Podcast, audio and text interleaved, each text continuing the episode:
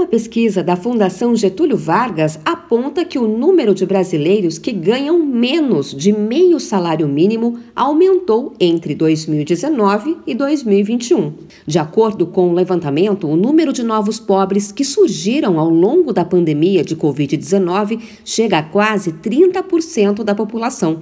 Os dados estão no mapa da nova pobreza elaborado pela FGV. Segundo o economista Marcelo Neri, responsável pelo estudo, o número de pessoas com renda domiciliar per capita até 497 reais mensais atingiu mais de 62 milhões de brasileiros só em 2021. O estudo mostra que, independente do nível de da linha de pobreza utilizada, o nível observado em 2021 é o maior da série histórica, começado em 2012, então é um resultado robusto. O segundo objetivo do, do estudo é mapear a pobreza no território nacional. A gente observa que o maior nível de pobreza está no Maranhão, o menor está em Santa Catarina. O levantamento da Fundação Getúlio Vargas também mostra o avanço da pobreza no Rio de Janeiro. Então, por exemplo, no estado do Rio, a pesquisa permite diferenciar, por exemplo, a pobreza na capital, 17% abaixo da linha de 500 reais por pessoa mês, dos vários arcos metropolitanos,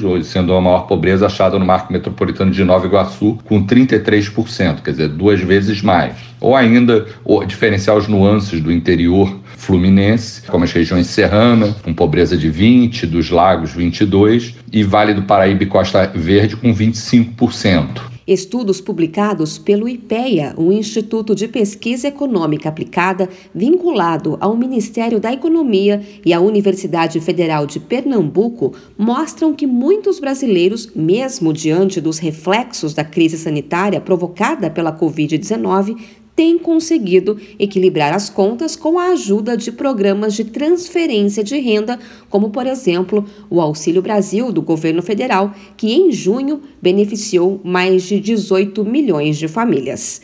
De São Paulo, Luciana Yuri.